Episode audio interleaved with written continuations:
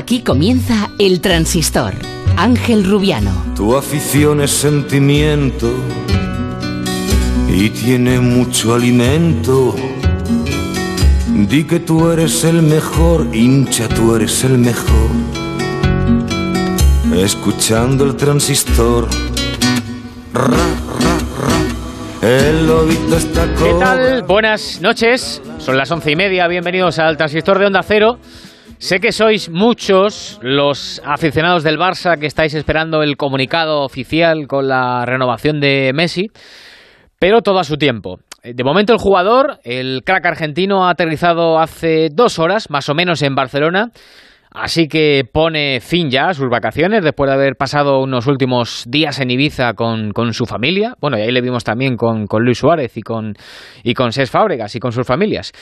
Y atención, porque en este momento el jet privado, el avión privado de Messi, no está en Barcelona. Ahora mismo está sobrevolando el cielo de Florida, ha salido hace unos minutitos del aeropuerto de Florida y está previsto que aterrice en Barcelona eh, a eso de las 7.47 de la mañana.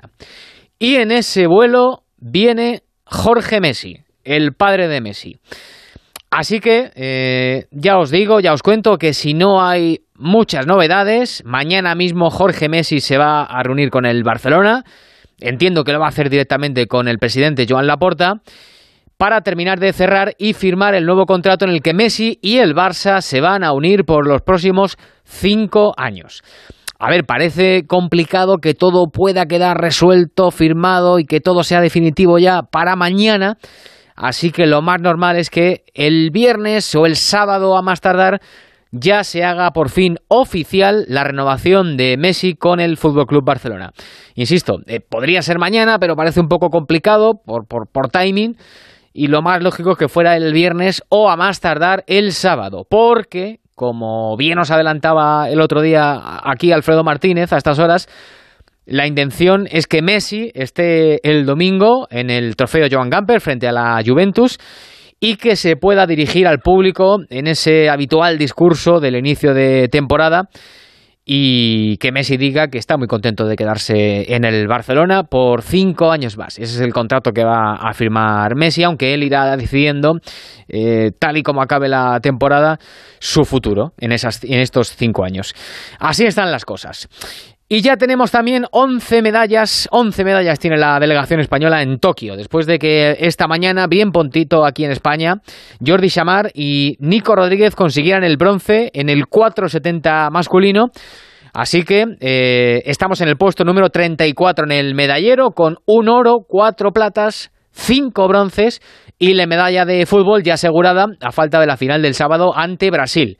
Por cierto, en un rato hemos quedado con el seleccionador Luis de la Fuente a ver cómo están los ánimos de los nuestros después del partido de ayer ante Japón.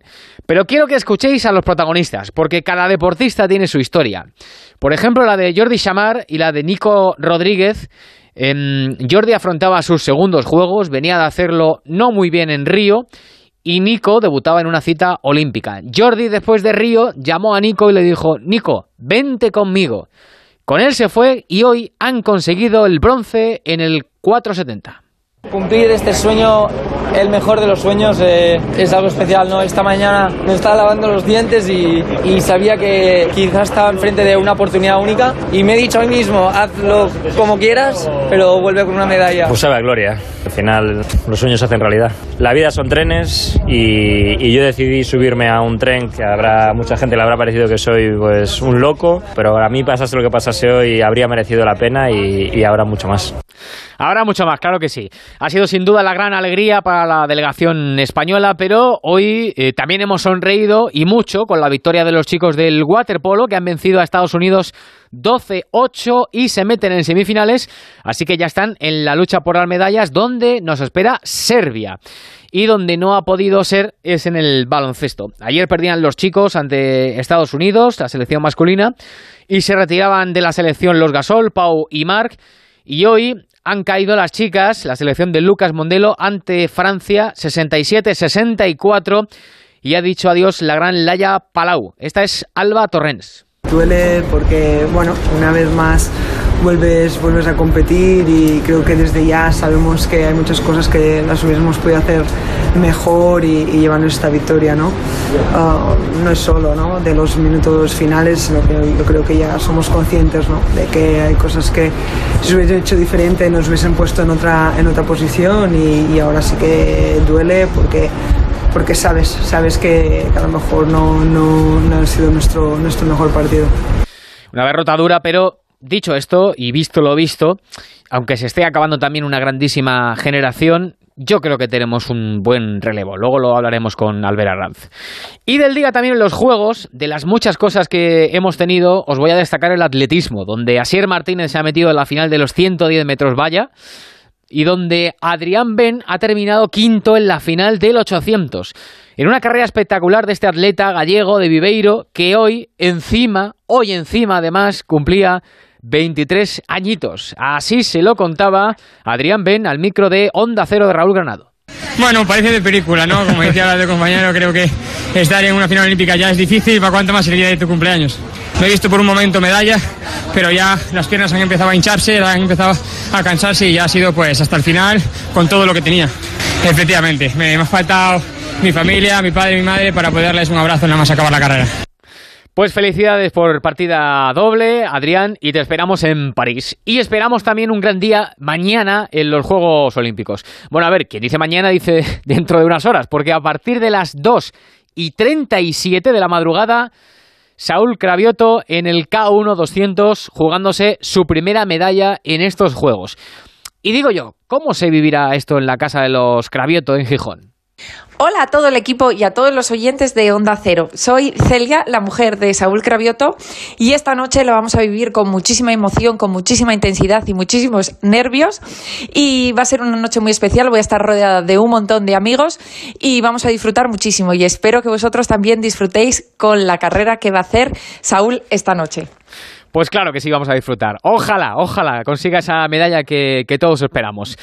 Y evidentemente, eh, esta madrugada eh, también va a ser muy importante esa cita porque entra en escena Sandra Sánchez, que aspira al oro en karate. Y mañana por la mañana a las 2 el balonmano, España-Dinamarca. Y las chicas del waterpolo un ratito antes. Eh, vamos, que viene un nuevo día apasionante en los Juegos Olímpicos. Pero fuera de la competición olímpica, también hemos tenido noticias. Por ejemplo, Karim Benzema ya ha vuelto a los entrenamientos con el Real Madrid, ya está a las órdenes de Ancelotti tras superar el COVID. Ayer lo hacía Álava, hoy lo ha hecho el delantero francés. Se han jugado varios partidos amistosos, entre los que destacamos, por ejemplo, la derrota del Barça 2-1 ante el Salzburgo en Austria. El tanto del equipo culé, obra de Braithwaite. El Atlético de Madrid ha empatado a uno ante el Cádiz en el Carranza. Se adelantaba Carrasco, empataba el Cádiz y en los penaltis se ha llevado su trofeo el conjunto gaditano. Fallaron, por cierto, desde los 11 metros para el Atleti Saúl y Juliano Simeone, el hijo del Cholo. En Valencia, en el Trofeo Naranja, han empatado a cero Valencia y Milán. En los penaltis, el Trofeo Naranja se ha quedado en casita también, en Mestalla. Y el Leicester ha ganado 3-2 al Villarreal, el Villarreal que justo en una semana se medirá al Chelsea en la Supercopa de Europa. Por cierto, el Chelsea está muy cerquita de fichar el de cerrar el fichaje de Lukaku. Y el City, a su vez, está a punto de comprar también al inglés Grealish. Y a nueve días del inicio de la liga, aquí en España dos noticias muy importantes. La primera tiene que ver con la vuelta a los estadios de vosotros, de los aficionados. Esta tarde Sanidad y las comunidades autónomas han decidido que desde el comienzo del campeonato, la próxima semana, hasta el día 29 de agosto, luego ya veremos, a partir de agosto, cuando llegue septiembre, el aforo máximo en los estadios va a ser del 40% y solo para abonados o público local para evitar los desplazamientos. Insisto, va a ser hasta el día 29 de agosto, luego vendrá el parón eh, de las elecciones y luego volverá la liga y a partir de ahí ya veremos en función de cómo estén los datos. Y la segunda noticia es ese acuerdo que ha anunciado la liga con un fondo de inversión americano porque la liga y los clubes van a recibir una inyección de 2.700 millones de euros, 2.700 millones de euros que van a devolver en 40 años. Marciria es financiero y socio fundador y director general en Diagonal Inversiones y muy futbolero ya seguramente conocido por vosotros porque ya nos ha atendido muy amablemente en otras ocasiones. Señor Ciria, ¿qué tal? Buenas noches. Buenas noches, pues un placer estar con vosotros. Encantado. Pues igualmente, y gracias por atendernos eh, una vez más. ¿En, qué consiste este acuerdo que ha firmado la Liga y ese fondo americano llamado CVC? Pues se crea, al final es, es un acuerdo comercial en que la Liga vende un 10%, digamos, de la propia sociedad. Esto va a una, a una holding, a una nueva a una nueva empresa, el 90%, lo, eh, el accionista del 90% es la Liga de Fútbol Profesional, el 10% este fondo de inversión eh, con, con, el, con la contraprestación de los 2.700 millones. ¿Y por qué? Porque se valoró, se valoró la, el 100% del formato de liga en más de 24.000 millones y entonces estos 2.700 millones bajan a los clubes en forma de préstamo, como has dicho tú, en forma de, préstamo blando, que se llama, que al final es un préstamo a muy largo plazo con un tipo de interés muy bajo, eh, para recapitalizar a los clubes y que lo puedan utilizar tanto para sus propias instalaciones, ahora si quieres hablamos un poco de cómo tienen que repartirse esos ingresos, y eh, para que la, sobre todo que la Liga de Fútbol Profesional no pierda competitividad y siga siendo de las más importantes en el mundo. Bueno, eh, la entrada de, este fondo, este acuerdo, ha sido aprobado por unanimidad eh, por parte de la Comisión Delegada de la Liga y se va a aprobar el, martes en la Asamblea, aunque eh, algún no se va a encontrar por parte de por lo menos algún club que, nosotros sepamos. ¿Entiende un poco los pros y los contras que, puede tener, que pueda tener este acuerdo, señor Ciria? Yo entiendo que, que entiendo las dos posiciones en el sentido de la Liga de Fútbol Profesional al final eh, firma un contrato comercial que le permite recuperar o obtener eh, algún tipo de prestigio perdido, por tanto vuelve a situar a la liga. Eh, recordar que este fondo estaba negociando con el Calcio, seguramente no va a firmar con, la Serie A y vamos a tener aquí, aquí este fondo, por tanto eso da prestigio a la liga, oxígeno a, a muchos clubes, oxígeno, porque no solo estaba incumpliendo el Barça, sino estaban incumpliendo siete clubes más salarial, otros dándole al palo y otros que no podían fichar porque sí que estaban en el rango dentro de masa salarial, pero no habían recursos nuevos para, para ir al mercado, ¿no? Pero, como contrapartida, entiendo que este acuerdo eh, limita ya de una manera absoluta la posibilidad de eh, lo que se llamó la Superliga en su momento. ¿Por qué? Porque yo no llegaría a un acuerdo con una liga eh, de fútbol profesional, con la Liga Española, si no tuviera eh, claro que el campeón va a jugar la Champions regulada por la UEFA, ¿no? Entonces, yo creo que, que, es una manera de evitar que la Superliga, tal como el formato eh, lo presentaron los clubes fundadores, salga adelante. Hmm. Entonces, eso supone que que el Real Madrid y el Barcelona eh, no estarían por la labor de, de, aprobar, eh, por lo que le deduzco de, sus palabras, porque eh, recuerdo que Madrid y Barcelona todavía están ahí adscritos a la, a la Superliga.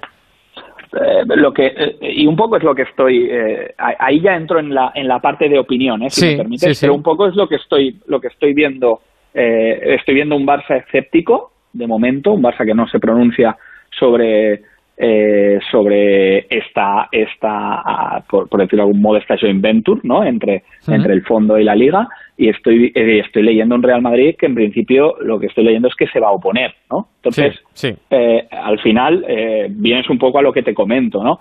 Si esta puerta que se abre, que es una puerta que da oxígeno a la liga, que es una puerta que da oxígeno a los clubes, pero me cierra una puerta en la que yo creía y estaba convencido que iba a salir bien y que era el futuro del fútbol, pues claro, yo como club tengo que mirar por mis intereses, ¿no? Claro. Yo creo que están ahí. Claro, pero por ejemplo, en el Real Madrid, en que considera que, claro, que esto eh, quizá eh, puede ser eh, un crédito que muchos no necesitan. quiero decir, a lo mejor el Real Madrid, que se ha ajustado más el cinturón que, por ejemplo, el Barça en las, en las últimas temporadas, a lo mejor el Madrid dice, no, mire, yo no, no lo necesito, no me voy a meter en esto. Pero claro, si no lo acepta, digamos que se ve un poco perjudicado ante un equipo que sí lo acepta, que sí recibe una inyección económica muy importante, ¿no? Perjudicado deportivamente hablando, quiero decir. Yo entiendo que si se aprueba por mayoría, un club no puede desmarcarse de esto, ¿no? Está escrito la Liga de Fútbol Profesional, hay una normativa y si por asamblea tal, pues el Madrid va a tener que eh, recibir su parte de cuota, que recordemos que es el porcentaje de los derechos televisivos de los últimos siete años, ese porcentaje que, por ejemplo, al Barça pues es un 11%, pues entonces el, no, no, no, veo que la normativa permita que un club diga, no, yo no, yo aquí no, no estaré, ¿no? Tú estás inscrito a la Liga de Fútbol Profesional, hay una asamblea, una decisión y por tanto tú tendrás que aceptarlo por la mayoría que está establecida, que la desconozco, no sé si son tres cuartos, mayoría eh, mitad más uno, ¿no entiendo? ahí sí, que me pierdo. ¿eh? Algo así como el convenio colectivo de los derechos, digamos que si, aunque no estés de acuerdo, em, si se firma ese convenio colectivo, pues pues se firma para todos igual. Exacto. Vale. Eh, el, reparto me decía que era en función de los, em, de los, de los resultados ¿no? de las últimas siete temporadas por derechos televisivos. Em, se hablaba de que el Barcelona recibiría 270 y pico y 260 y algo el Madrid, más o menos, 200 el Atlético Madrid, así más o menos va repartido, ¿no? Sí, a mí me salen 284 el Barça, haciendo yo mis números, pero, pero sí, y el Madrid pues sobre 270, 11 millones menos o 12 millones menos. Por ahí, por ahí estaríamos. Serían los dos que más recibirían en, en concepto de esto. Recordemos simplemente que el 70%, que, que yo creo que, que la estructura de cómo se debe repartir está, tiene un cierto sentido. El 70% tiene que utilizarse para infraestructuras, Recordemos que los clubes españoles son los que están más a la cola en, la renovación de estructuras, de infraestructuras de los estadios. Estamos a la cola en Europa. Eh, por tanto, el 70% de todo lo que recibes tiene que ser para eso, para reformar tus instalaciones, para hacer un, un, estadio o unas instalaciones más atractivas. El 15% eh, va a masa salarial, para incrementar tu, tu capacidad de fichaje, tu capacidad de masa salarial y otro 15% a, a, reducir deuda, ¿no? Entonces, eh, si cogemos el ejemplo del Barça, pues tendría estos 42 millones más en masa salarial, también reduciría deuda por 42 millones, que entiendo que el 25% de estos también 42 millones se podrían incluir en la masa salarial y estaríamos pues cercanos a unos 55 millones de euros de incremento de, masa salarial. Y por, por, por irme a preguntas concretas, eh, ahora, que hablaba del, ahora que hablaba del Barça, eh, ¿con esto el Barça soluciona sus problemas para escribir a Messi y, a los fichajes? Pues tendremos que ver. A mí aún, aún del todo no me salen los números. Aún creo que hay que seguir con la política que está que está haciendo el Barça de reducción de, eh, y negociación de salarios sí eh, y, no, y no ir más al mercado. O sea, eh, sí que entiendo que los cuatro fichajes, evidentemente, ya tienen cabida. Sí que entiendo que una buena parte de lo que se está hablando de la ficha de Messi, si al final son estos 40 millones anuales, coste club, ¿eh? Él recibiría 20, pero coste club 40 millones. Eh, a, mí aún me falta, aún me falta un, un porcentaje menor, pero por tanto el Barça no puede despistarse y tiene que seguir con esta política de reducción de salarios, acuerdos o algún traspaso que podamos ver. Por tanto, tendríamos que ver, tendríamos que tener noticias sobre estas negociaciones o traspasos. Sí, pero lo que antes parecía quizá eh, eh, un intangible, ahora es evidentemente con, con esto bastante más, bastante más sencillo a priori. Em, y, para fichajes, eh, ¿también se puede utilizar este, este dinero, señor Ciria? Porque, por ejemplo, hay mucha gente que se planteaba y decía, bueno, pues ahora el Madrid lo tiene más fácil para traerse a Mbappé, o a lo mejor em, los clubes españoles no tienen que defenderse de otros jugadores que se están yendo muchos, por ejemplo, a la, a la Premier. Pues claro, pues eh, en, realidad la liga y el fondo que quieren tener a los mejores, ¿no? En tu liga, ¿para qué? Para lo que hoy vale 24.000 millones, dentro de X años valga 50.000 millones, ¿no? Entonces, hmm. ¿y eso cómo se consigue? Teniendo a los mejores o a los, a los jugadores emblema. Si ahora miras los jugadores, digamos, franquicia que en el fútbol, el único que nos queda en la Liga de Fútbol Profesional es Leo Messi, ¿no? Entonces, ir y tener la posibilidad de fichar jugadores como Mbappé, como Haaland, como jugadores que marcan esta diferencia y que aparte tienen, son jugadores globales por marca, ¿no? Porque son como franquicias ellos mismos, pues eso ¿qué te da? Te da prestigio en tu competición, ¿no? Cuando teníamos, eh, y no hace tanto, pues eh, todos estos jugadores en la Liga de Fútbol Profesional, o la gran mayoría, la Liga estaba en un primer lugar, ¿no? La Liga ha ido devaluando eh, tanto por resultados deportivos en Europa como por estos jugadores eh, también porque otras ligas lo han hecho bien y también porque nos han hecho un poco el juego sucio de que detrás hay un jeque o un, o un, o un Estado, ¿no? Haciendo ampliaciones de capital eh, y jugando como, como eh, digamos, como haciendo trampas, ¿no? Pero Entonces, eh, ¿la liga qué hace? Oye, yo firmo con un acuerdo con un, con un fondo, ¿para qué? Para regar de liquidez a los clubes, para que puedan eh, fichar aquellos clubes que, que, puedan fichar, pero la norma de control económico sigue vigente y, por tanto, lo que no voy a dejar tampoco es que cojan todo el dinero y se lo gasten. Por eso, la distribución eh, tiene mucho sentido, porque no es solo hacer eh, la liga eh, atractiva a nivel de nuevos fichajes eh, digamos, punteros esenciales, sino también en mejorar instalaciones, servicios, todo lo que es el producto. Vale. Eh, y una última pregunta, eh, señor Ciria, eh, porque hay mucha gente que se lo estará planteando. estamos hablando un poco de cómo va a ir el reparto, que va en función de los resultados de las eh, siete últimas temporadas. ¿Esto puede hacer la llegada de este fondo que haya quizá ahora una brecha más grande entre los equipos grandes y los pequeños? Pues la respuesta es que sí, en el sentido de que al final los derechos televisivos son los que son y se reparten como se reparten, y al final los grandes beneficiados en, en volumen van a ser los grandes, pero también si tú miras la proporción del gasto que tienen por masa salarial, es casi lo que les corresponde. No sé si me explico. Para aguantar el barco sí. tengo que ser el que más recibo porque soy el que más gasto, ¿no? Y luego, si lo ponemos en, en comparación de lo que yo represento para la liga, y es una reflexión que hice ayer y, y bueno, eh, eh, es también una reflexión, pero es financiera al final. Es si yo cojo el Real Madrid y el Barcelona y los saco de la liga, los volatilizo, ¿cuánto vale la liga? Mucho Una pregunta que os dejo abierta. Claro. Entonces, estos equipos tienen que volver a ser los representantes de España en el mundo, ¿no? Uno Sí. por uno por unas cosas, otro por otro, etcétera. Esto de uno gana pues tal, el otro, pero evidentemente el fondo y la liga les interesa muchísimo que el Barça y el Madrid estén compitiendo en el máximo nivel continuamente. Es evidente, también es verdad que los eh, clubes pequeños, si no, dirían, pues nada, que juegan el Madrid y el Barça entre ellos todos los días. Y eso tampoco podría ser, pero bueno, al final son las... Totalmente de acuerdo, ¿eh? Totalmente de acuerdo. O sea, se tiene que fortalecer la liga en todos los equipos, tiene que haber competencia y competitividad, porque si no, ¿qué nos pasa? Que salimos a Europa y nos pintan la cara, ¿no? O sea, al final tenemos que tener una liga fuerte, competitiva y que además, eh, por tanto, el reparto sí que reciben más los grandes, pero si vas la proporción de gasto y lo que reciben, en mi opinión, como financiero, es más o menos lo que, lo que toca ahora mismo por lo que aportan a la liga. Señor Ciria, eh, le agradezco mucho sus explicaciones una vez más aquí en el Transistor de Onda Cero. Muchas gracias, un placer y, y buenas noches. Un saludo. El Transistor. Ángel Rubiano. Algunos coleccionan sellos y otros son coleccionistas de vida.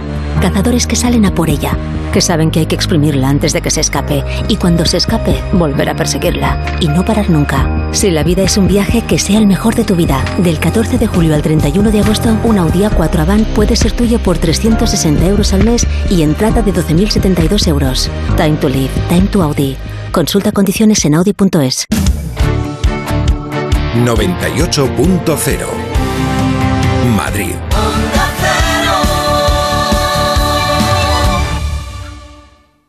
¿Quieres vender tu coche? Busca, compara y si alguien te paga más, ven a Ocasión Plus. Mejoramos cualquier tasación, mejor precio garantizado, pago en 30 minutos. Ocasión Plus. Ocasión Plus, nueve centros en Madrid. Localiza tu centro más cercano en ocasiónplus.com. Abiertos sábados y domingos.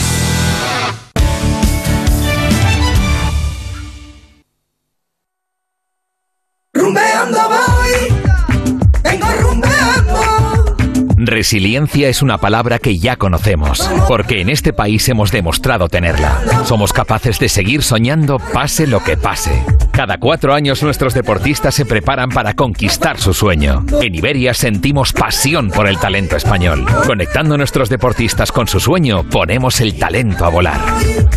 Nos vamos volando.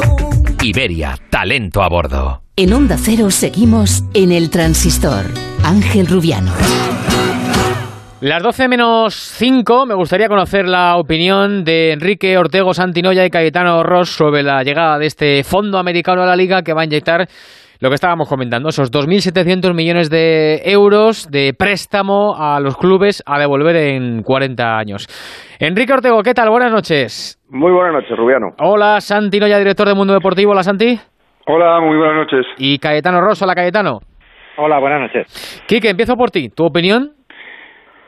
Bueno, tal y como lo pintan y como lo explican todos, eh, parece una muy buena operación para el fútbol español, para la liga, eh, entonces por consecuencia para, para el fútbol español. Está, por lo que veo, todo muy bien com, eh, co- compartamentado, todo, todo está muy bien fijado los tantos por cientos, cuánto se tiene que invertir en lo que es eh, eh, la- el, el propio club para mejorar digitalmente, eh, eh, mediáticamente las infraestructuras del estadio, cuánto puede ir a fichajes y cuánto puede ir simplemente para fortalecer el- las propias arcas del club. En ese sentido, yo creo que el reparto es justo que sea eh, que tenga una relación directa con, con los ingresos y con la repartición de televisión. Y bueno, desde, desde mi ignorancia financiera me parece un buen acuerdo. Em, lo ha aprobado ya la comisión delegada de la Liga eh, y ahora falta que lo apruebe la, Asamblea. La Asamblea, eso es, del día, del día 12. Eh, el Madrid eh, creo que no está muy por la labor, Quique. Todo lo que haga la Liga, ¿no? Ya, pero tampoco estaba de, acuerdo con el último reparto de, de los derechos de televisión. Dio su no, pero se, eh, eh, eh, eh, aceptó el, el reparto tal como tal con el no porque no estaba de acuerdo con ello. Pero bueno, yo supongo que ahora, ahora puede hacer lo mismo, lo que no significa que renuncie a lo que le toque, a los 40 millones que, que le puedan tocar. Eh, bueno, los 40 millones para, para inversión directa en jugadores, quiero decir, que pueden ser como 200 y pico lo que le re- lo que responda al Madrid. Entonces, bueno, puede decir que no, pero al fin y al cabo recibirá su dinero que junto con el Barcelona serán los que más los que más cobren. Eh, Santi, em, lo hablaba ahora con Marciria, eh, el Barcelona que anda pidiendo flexibilidad a la Liga y, y que por otra parte está como está económicamente y que no se baja de la, de la Superliga, em, ¿qué piensa hacer? Bueno, eh, es un muy buen contrato. Yo creo que es un, un, eh, un acuerdo muy bueno para, para el Barça. El Barça, de alguna forma, salva y podrá inscribir a Messi y a, otros jugadores, pero para todos los clubes. Yo creo que, que no es solamente un- un contrato para, para el Barça. Eh, es muy bueno para todos. Además, en un llega justamente eh, un día curioso, ¿no? El día en el que en el que el City ficha a Grealish por 115 millones, creo que es el jugador más caro de la, de la historia de la Premier, ¿no? O sea, y eh, se plantea fichar a Kane por 130 millones, ¿no? Quiere decir que eh, al final aquí lo que estamos eh, lo que estamos hablando es de cómo competimos y de cómo compite la liga y de cómo compite la liga en su propia en su propio escenario y cómo compite fuera ¿no?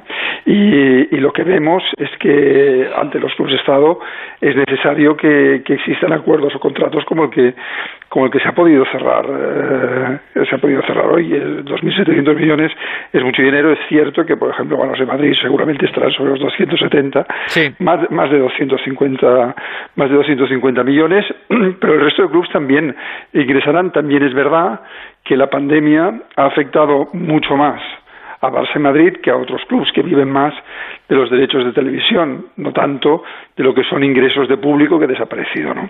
Es decir, mm, eh, eso yo creo que también es eh, eh, un tono importante a, destacar en ese sentido, es decir, va a aliviar de alguna forma en, en esta primera instancia, va a aliviar una una, una situación bastante desoladora y devastada, y devastada en, el fútbol, eh, sobre todo en clubes muy concretamente como por ejemplo eh, Barça y Madrid, ¿no? Y, eh, y- la pandemia ha afectado mucho eso. O sea, es cierto que en la Asamblea de Socios del Barça se dijo que no había afectado tanto, pero, pero bueno, eso es porque no sé con, no sé con el, el informe que, que se publicó ese día no incluía toda una serie de cuestiones que sí que ha afectado a lo que es eh, eh, que sí son afectados por la pandemia, ¿no? Como es por ejemplo pues el, no sé, el museo, la boutique, la tienda o lo que es el merchandising, o sea, el merchandising. Entonces, es decir, todo eso se ha de sumar, con lo cual, decir, yo creo que esa ha sido una inyección para la liga muy buena, para los grandes, los grandes clubes como Madrid y Barça también muy buena y para todos los clubes también. Quiero decir que, que creo que ha sido un, eh, un, un acuerdo eh, que mejora lo que es la liga. Con lo cual, eh, el Barça, que, claro, el Barça se lo está repasando porque, claro, para el Barça hay, hay una, el 15% de lo que sería los 40 millones que hablaba Ortego. Claro, bueno, eso puede entrar Messi, pero no sé si eh, puede entrar algo más y hay que, bueno, están estudiando a ver cómo, cómo se puede, cómo se hace realmente esa repartición, ¿no? ¿Qué, qué implica, ¿no? Al final ese tipo de repartición. Hmm. Eh, y desde Valencia, eh, ¿cómo se ve esta inyección de dinero para la Liga Española y para los clubes, Cayetano? Bueno, lo primero es que yo creo que a la Liga le viene bien en el sentido de que el Madrid y el Barça habían perdido el paso en Europa los dos últimos años, cuando habían sido hegemónicos los anteriores diez por lo menos, y eso pues siempre va bien que Madrid y Barça vuelvan a estar arriba en Europa con esta incursión del Villarreal sorpresa el año pasado a la Liga Europa. Y después respecto a los equipos valencianos los dos en situaciones económicas difíciles. El Levante porque está construyendo eh, está rehabilitando completamente el nuevo estadio y una nueva ciudad deportiva. Y le viene como agua de mayo. Y al Valencia pues eh, graves problemas de tesorería más de ciento y pico millones que tenía que pagar ahora en septiembre y que pues de alguna manera pues eh, le resuelve esta angustia económica. Pero por otra parte pues a los clubes saneados tipo el Villarreal el Sevilla la Real Sociedad pues ahí vamos a ver eh, cómo gestionan este, este dinero que entra. O sea que eh, yo creo que les viene muy bien a los clubes con dificultades y después a los clubes que han llevado digamos una política económica más sensata y que, y que están saneados pues pues eh, ahora deben de saber gestionarlo para distanciarse más de los clubes con problemas, pero desde luego al Valencia es un balón de oxígeno. Hmm. Em, y en el Atlético de Madrid, Hugo Condes, buenas noches. Hola, ¿qué tal? Buenas noches. El Atlético de Madrid que hace eh, nada ha hecho una ampliación de capital importante. Sí, eso es. Ha hecho una ampliación de capital porque, bueno, pues un poco lo que venís contando, ¿no? Eh, con todo el tema de la pandemia que había afectado, pues en el Atlético Madrid se veía con esas cuentas que iban muy al límite con el tema salarial, que lo hemos estado explicando en los últimos años, sobre todo en los mercados de fichajes, cuando la gente pues se llevaba las manos a la cabeza de que no había más fichajes en Atlético Madrid, etcétera, etcétera. Bueno, el Atlético Madrid se ha manejado en unos márgenes muy estrechos y que, evidentemente, con esta ampliación, bueno, eh, según he leído, puede subir hasta en 30 millones su límite salarial, con lo cual, eh, independientemente de si sale o no Saúl, que ese es otro tema, mm. eh, bueno, el Atlético tiene un margen un poquito más amplio para fichar un delantero de garantías que compita con Luis Suárez. Así que, por ese lado, en principio, al Atlético de Madrid, pues evidentemente, como gran club que es, también le viene bien este acuerdo. En, Quique, hablaba Mar Ciria de que esto también es un refuerzo eh, para la Liga de cara a esa guerra contra la Superliga y los equipos de la, de la Superliga. ¿Lo ves así tú también? Bueno, y, contra la Premier, ¿no? Bueno, yo creo de todas formas que ni Madrid ni Barcelona eh, se van a saciar con esto porque ellos tienen la, seguridad de que su futuro está en la Superliga. No creo que les vaya a echar atrás ni, vamos, ni, un, ni medio metro. El, el, el posible ingreso o los ingresos seguros que van a tener con este, con este préstamo. Pero bueno, a lo mejor sí les va a beneficiar en el, en el sentido de, de luchar por jugadores que la Premier ahora mismo, incluso en algunos casos el Bayern, que está muy fuerte, y también el PSG, eh, entran en competencia y no pueden y no pueden pelear con ellos económicamente. Yo creo que ahí sí les puede beneficiar algo, pero yo creo que no les va a retrasar ni un metro en, el, en, su, en su afán de seguir luchando por la Superliga. Hmm. En preguntas eh, concretas que se hace todo el mundo. Eh, Santi, más o menos eh, lo has dejado caer antes, pero ¿esto acaba con los problemas del Barça para inscribir a Messi y a los nuevos fichajes? Sí, yo, yo creo que sí. Eso, eso acaba no, no solo así, sino que por lo que yo entiendo es que el Barça aún tendría, yo creo, capacidad para poder eh, a lo mejor hacer algún fichaje eh, y, y, sobre todo encajar eh, encajar lo que es eh, lo que ha sido el un poco el culebrón del verano sobre sobre Messi. Messi ya está encajado y bueno, yo creo que eso se va a oficializar en breve y realmente realmente realmente de forma pronta. en el tema de de, la lucha esa con la Superliga, es verdad. Aquí lo que hay es una cuestión que, bueno, que no deja tampoco de ser curiosa. Recuerdo un, un comunicado de la UEFA cuando salió la Superliga en la que bueno, destrozaba los fondos y decía que los fondos eh, que eran muy peligrosos, eh, precisamente porque la Superliga además estaba con un fondo muy potente y que los fondos eh, podían acabar con el mundo del fútbol y tal. Bueno, eso no es tan así, ¿no? Es decir, que al, final, eh, bueno, pues esos fondos el, el, el, Madrid tiene un tiene un fondo, la Liga tiene un fondo, o sea, al final eh, acaban de, eh, de ayudar de, de alguna manera a que exista un eh, bueno pues un nivel económico capaz de competir en, eh, en un fútbol de élite cada, cada vez eh, más difícil de, de, competir precisamente por eso porque el, el, el fair play financiero parece que tiene no sé pues diferentes diferentes escenarios en función de quién sea de quién sean los clubes no porque bueno, eh, a ver, el City y, eh, o PSG, eh, que son clubes que tienen detrás eh, organizaciones estatales, es son, son, es muy compleja su, su contabilidad, ¿no? Y, y eh, bueno, van fichando y no parecen eh, estar sujetos a lo que eh, clubes como Madrid o como Barça sí que lo están, ¿no?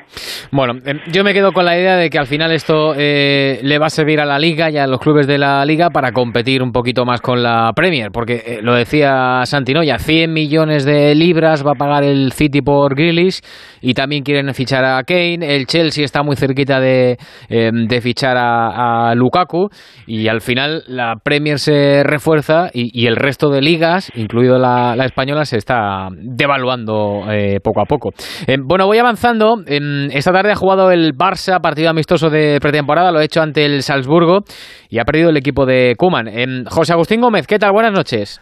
Hola, muy buenas noches, Ángel. Aparte de este asunto del fondo y lo de Messi, que ya lo hemos contado al principio y lo recalcaba también ahora eh, Noya, eh, ¿qué tal ha estado el equipo de Kuman, el Barça? Hoy ha cambiado de sistema, hoy ha vuelto a los tres centrales y ha dejado arriba a Memphis y Griezmann. Ha empezado bien, pero poco a poco ha ido cediendo terreno al conjunto austriaco que ha ido generando ocasiones, muchas por errores eh, infantiles de los eh, jugadores del Fútbol Club Barcelona que la suerte que han tenido es que el conjunto austriaco no tiene un nueve goleador porque hoy podía haberse hartado por la cantidad de regalos que ha recibido. Yo creo que ha sido el peor partido de los amistosos que ha tenido hasta ahora el Barcelona en cuanto a lo que ha sido dinámica de juego, el ritmo que ha impuesto. También hay que tener en cuenta que el conjunto de Salzburgo estaba mucho más preparado, llevaba más tiempo de preparación física. El Barcelona, por ejemplo, se ha ejercitado esta mañana, ha tenido sesiones dobles a lo largo de la última semana en el Stasi en Alemania, venía con las piernas muy cargadas y eso también lo han notado los jugadores. Pero bueno, no deja de ser un amistoso donde hay que volver a, a coger ritmo, hay que volver a utilizar ese sistema de tres centrales porque Ronald Koeman lo ha defendido al final del partido, le gusta utilizarlo y yo creo que es una señal inequívoca de que a lo largo de la temporada lo volveremos a ver sobre el terreno de juego. Falta por conocer quiénes jugarían en este sistema en la punta de ataque si solo van a ser dos los delanteros. Un Kuman que, por cierto, al final del choque hablaba de la continuidad de Leo Messi vistiendo la camiseta del conjunto azulgrana. Bueno, el equipo está, no sé, no sé, yo creo que siempre hay cosas de, que son más importantes, yo creo que es más importante que, que siga con nosotros y después hay que mirar y no solo Leo sobre Leo, pero también sobre otros jugadores que, que no han estado con nosotros durante esta estancia para, para decidir si son disponibles para, para, este domingo. Claro, es que queda para el domingo para el Gamper, nada, eh, unos días y para el inicio de la liga, pues poquito, menos de un poquito más de una semana y hay todavía muchos jugadores que se tienen que, incorporar. Eh, Santi, ¿has visto? Ah, Santi, perdona, ¿has visto el, perdona José, ¿has visto el partido, Santi? Sí, sí. Bueno, el, eh, un Barça flojo. Eh, yo creo que seguramente ha sido el, amistoso ante un rival, el rival más exigente, con, eh, más presión y adelantada en el medio campo. Y, y, yo creo que sí, con el sistema de los centrales que le funcionó al Barça el, el año pasado, no, se ha visto el, mejor fútbol de Barça, pero yo no creo que sea tanto por la cuestión de sistema, sino yo creo que, por ejemplo, que es el, el, el tema de jugar con tres centrales y que uno de ellos sea de Jong yo creo que eso al Barça le, no, le beneficia, porque pierde a un eh, centrocampista de una actividad eh, eléctrica y muy potente y no gana un, eh, un central con una contundencia defensiva muy potente en una defensa de tres, con lo cual yo, yo creo que eh, es un sistema que está bien para eh, en algún momento eh, utilizar, sobre todo para no ser siempre excesivamente previsible, pero que se ha de elegir quiénes son esos tres centrales. Con De Jong creo que mm, si juega detrás se pierde mucho su capacidad en el centrocampo y eso nota más el Barça, la ausencia de De Jong en el centro del campo que su presencia detrás. Hasta mañana, Santi. Un abrazo fuerte. Un abrazo. Hasta luego, José, que te dejaba ahí con la palabra en la boca. Dime. Sí, eh, quería decir que Jordi Cruz ha debutado hoy como eh, nuevo integrante del área deportiva. Desde el 1 de agosto ya está trabajando para el Fútbol Club Barcelona y hoy ha estado en el palco frente junto al resto de la representación azulgrana presenciando ya en directo el partido. Vamos a ver la trascendencia que tiene eh, el puesto de Jordi Cruz dentro de ese área deportiva. Pues seguro que bastante, porque de fútbol sabe un rato. Adiós, José, hasta luego. Hasta mañana. Eh, ha jugado también el Atlético de Madrid, ha empatado a uno contra el Cádiz. Eh, ¿qué tal ha estado el equipo del Cholo? Bueno, pues de más o menos. Eh, además se han notado dos, dos partes muy diferentes. En la primera han jugado muchos de los futbolistas habituales del Atlético de Madrid, los que están, pues sabes que falta entre lesionados y los que no se han incorporado todavía. Sí, sí, sí. Eh, bueno, no se han incorporado, no, sí se han incorporado, pero se acaban de incorporar, con lo cual eh, no, no... Al ritmo de partido, sí había prácticamente 10 jugadores eh, que, son habituales en el Atlético de Madrid que no estaban en el día de hoy, pero hemos visto a José Jiménez que le ha dado seguridad a la defensa, hemos visto a Carrasco que ha sido el mejor, sin ninguna duda, la primera parte ha metido un, gran gol, ha, empezado esta pretemporada como acabó la temporada, enchufadísimo el, belga, y hemos visto el, debut eh, rubiano de Rodrigo de Paul que la verdad que al principio le ha costado un poco, porque no es fácil entrar en un equipo de Simeone, pero con el paso de los minutos ha empezado a ser el líder del centro del campo. Lo hemos visto hacer esas diagonales que le vimos con Argentina eh, en la Copa América o que habíamos visto en Udinese en los últimos años. Yo, este chico, tengo la sensación de que se va a acoplar muy pronto a lo que quiere Simeone y que va a ser un hombre importante desde el principio en el Atlético de Madrid. Más allá de eso, la segunda parte, con más meritorios, con más chavales, el Cádiz eh, ha apretado mucho más, eh, sobre todo con las botas de Alberto Perea, que ya el año pasado hizo un temporadón tremendo en el equipo gaditano, le ha sacado dos manos o black espectaculares y a la tercera ya el futbolista del Cádiz le ha conseguido empatar el partido y ha acabado ganando el trofeo Carranza en los penaltis el Cádiz. Eh, Quique, ¿algún apunte que quieras hacer de este Cádiz 1 Atlético Madrid 1? Bueno, eh, que ha insistido Simeone con la defensa de tres, aunque estaba todo un poquito forzado, pero bueno, tenía tres centrales, los ha colocado con Versálico de central derecho y sobre todo me ha llamado mucho la atención eh, Giuliano, Giuliano Simeone, ¿no? La verdad que, que es un es un portento físico, eh, ha presionado tremendo, ha dejado detalles técnicos muy buenos, pero pero eh, tiene la sensación de que tiene de que parece mucho mayor de la edad que tiene. Es un jugador que además afronta responsabilidad, ha jugado muchísimos minutos. Bueno, yo creo que ha jugado el partido completo. Y, y, y arriba es, es, valiente, es descarado y luego no deja no se deja en el cuerpo nada todo todo lo entrega en beneficio del colectivo no a mí me ha llamado mucho la atención sin duda su mejor partido de estos de, pretemporada y Sano Black sigue en forma Sí, sí, sí, sí, sí. Ha sido, ha sido lo mejor del Salvo los penaltis, salvo los penaltis. Hombre, es que se los han tirado bien, ¿eh? Los del Cádiz. La verdad es que no, no, ha podido parar ninguno. Que, mm, eh, Hugo, em, ¿qué tiene, eh, ¿en qué se quiere reforzar el Cholo, aparte del delantero? A ver, eh, déjame por, completar, Ortego. Eh, eh, Juliano es peleón, igual que el padre, lo que pasa es que juega uno delantero en vez de centro. Claro, siendo hijo del Cholo, peleón tenía que ser seguro, sí. Sí, sí, no, no, tremendo. Además, en varias entrevistas que le hemos hecho en estos años, siempre te decía Rubiano, porque hablamos de Giovanni, que era el que estaba jugando muy bien en Italia y ha hecho grandes temporadas, él siempre decía que el que más se parecía a él era el pequeño, y que el pequeño, cuidado con el pequeño, y mira al pequeño, que, es el que primero que ha debutado en el Atlético de Madrid. Pero bueno, el Atlético de Madrid lo que va a fichar es un delantero. Eh, con este, bueno, estaba esperando todo el lío este de Griezmann, que, con el tema de la ampliación de la liga ese crédito parece que se va alejando, porque evidentemente el Barça va a poder tener más tranquilidad en las cuentas y no va a tener, estar obligado a vender a Griezmann o a mal vender a Griezmann, que es lo que esperaba el Atlético de Madrid para poder aprovechar esa ocasión. Y luego Vamos a ver qué, delantero llega, que yo imagino que ahora con esta ampliación para el Atlético de Madrid pues tiene más dinero y puede buscar un delantero de muchas más garantías de lo que lo estaba buscando ahora. Y quiero verlo del lateral izquierdo, porque sigo pensando que Saúl va a salir, básicamente eh, Rubiano porque Saúl pidió salir. Claro. Pero pero Simeone ha dejado muy claro en estos dos últimos partidos que si Saúl se quedaba a jugar de lateral izquierdo, ¿eh? luego ha puesto de lateral izquierdo los dos partidos tengo que decir que desde que no hablamos día tras día del trueque Saúl Grisman, Saúl está mucho más entonado, le he visto mucho mejor, le he visto con chispa, le he visto llegando, le he visto concentrado, o sea que si se queda va a ayudar seguro al Atlético Madrid, pero a mí me llama la atención eso, que con todas las bajas y ausencias que hay, los dos últimos partidos Saúl los ha jugado de lateral izquierdo, o sea que yo tengo eh, la certeza de que si se queda, Simeone lo va a utilizar de lateral izquierdo, ¿eh? Pues gracia no le hace ninguna a Saúl, pero bueno. En fin, eh, hasta mañana, Huguito. Un abrazo para todos, chao. Adiós, adiós, Quique, hasta luego. Buenas noches, hasta mañana. Buenas noches. Y a juego también el Valencia, que ha empatado a cero contra el Milán. Eduardo Esteve, buenas noches. Hola, Rubiano, buenas noches. Valencia-Milán, qué, qué recuerdos, ¿eh? Qué buenos tiempos. sí, eh, tiempos de Liga de Campeones, ¿no? ¿Te refieres? Claro de cuando el Valencia estaba en Europa. Bueno, ha sido un partido entretenido, la verdad es que ha sido muy trabado. El Valencia ha demostrado mucho orden, que yo creo que es una, un poco la obsesión de, del técnico de Bordalás.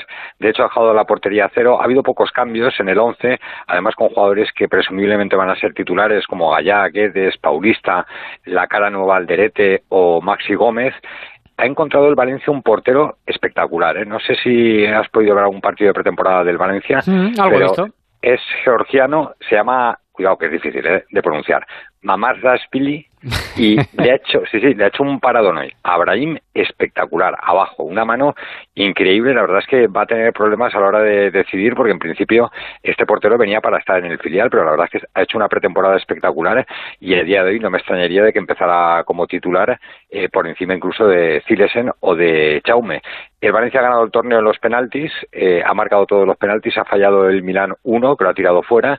Eh, poquito público, había 3.000 localidades a la venta y no se han agotado, yo creo que cerca de 2.500 más o menos, que inmediatamente, a los 30 segundos eh, de empezar el partido, han empezado con el Peter Betella, Peter Betella, que decir que la afición del Valencia no se olvida de eso. Y no ha estado Daniel Vaz, ¿eh? el futbolista que se quiere marchar al Olympique de Marsella, que dice tener molestias musculares, se ha quedado fuera de la convocatoria, ha dicho Bordalás que eh, es un jugador importante, que cuentan con él y que por tanto la intención del Valencia ahora mismo no es vender al futbolista danés el susto, José Luis Gallá, no sé si has visto la entrada criminal de sí, Bueno, pues ha dicho Bordalás que nada, que se queda en un susto, un golpe y que en principio, a falta de más pruebas, no es nada importante. Y en cuanto a fichajes, ha destacado Bordalás que la prioridad es un mediocentro. Es lo que más necesita el Valencia antes de comenzar la liga y que se está trabajando con Corona y con Murti en reforzar la plantilla.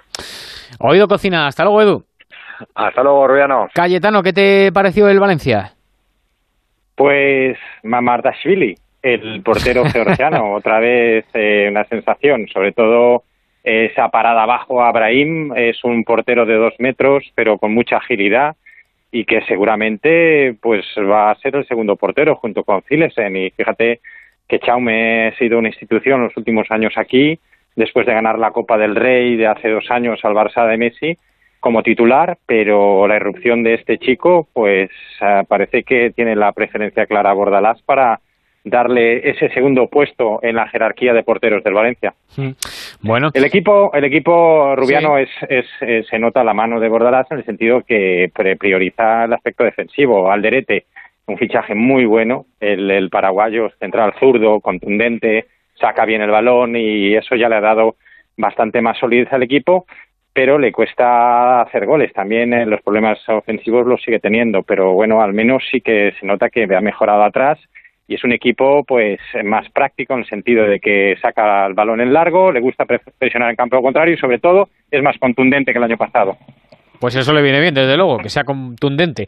Eh, eh, y no sé si has visto algo del Villarreal eh, que ha perdido 3-2 contra el Leicester Cayetano. Eh, en una semana, no, Juan, no Juan, en una semana, digo, juegan contra el Chelsea la, la Supercopa Europa, justo en una semana. Eh, no sé qué le ha pasado por la cabeza a Fer Niño, que le ha hecho una entrada a Fofana, al jugador del Leicester, que bueno, estamos un poco pendientes de su estado, pero parecía que se había lesionado de, gravedad. No sé qué, qué, le ha podido pasar porque no es un jugador ni mucho menos eh, violento, Ferniño, ni muchísimo menos. En fin, eh, el Chelsea que, por cierto, eh, que juega contra el Villarreal la semana que viene, eh, como decía, está muy cerquita de fichar a Lukaku y me contaban hoy que el Barça ha preguntado por la situación de Marcos Alonso, del lateral izquierdo del Chelsea. Ha preguntado simplemente. Ahí lo dejo. Hasta luego, capitano. Hasta luego, buenas noches. Adiós a todos.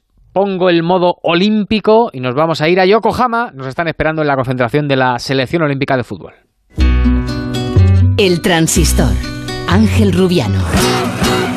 Si me toca el bote del Eurojackpot de este viernes, exijo pasar a ser conocido como Iván el del Eurojackpot y que mi hija sea Marta la despreocupada y mi nieto Hugo el Sibarita y así con los que vengan, el bisnieto, el otro y el otro. Eurojackpot, el megasorteo europeo de la 11. Este viernes, por solo 2 euros, bote de 72 millones. Eurojackpot, millonario por los siglos de los siglos. 11. Juega responsablemente y solo si eres mayor de edad. Hay épocas en las que nos encontramos más cansados. Revital te puede ayudar. Revital contiene ginseng que ayuda a mantener la energía y vitaminas C y B5 que ayudan a disminuir el cansancio. Y ahora para tus defensas, Revital Defensas, de Pharma OTC. Te vamos a dar los dos mejores consejos para estar siempre en forma. 1 y 2, 1 y 2, 1 y 2. Apúntate al mejor gimnasio del mundo. Caminar por tu ciudad con Callahan Adaptation, el primer zapato que se adapta al pie y a tu forma de caminar. Fabricados en España por expertos artesanos y a la venta en las mejores zapaterías y en callahan.es. Callahan Adaptation, se adapta al pie, se adapta a ti. La radio y el podcasting conviven en el escenario del audio. El máster en radio de Onda Cero de la Universidad Nebrija te ofrece un doble título. ¿Cómo hacer una radio plural equilibrando información y opinión? ¿Cómo ha cambiado el consumo de la radio en las nuevas generaciones? ¿Qué papel jugará la radio en el futuro? Máster en radio de Onda Cero y experto universitario en podcasting, con prácticas aseguradas. Inscríbete en nebrija.com. Universidad Nebrija. Imparables. Llevamos años apoyando a nuestros deportistas para conseguir el mayor logro de todos, conectar a las personas. Telefónica, mejor conectados.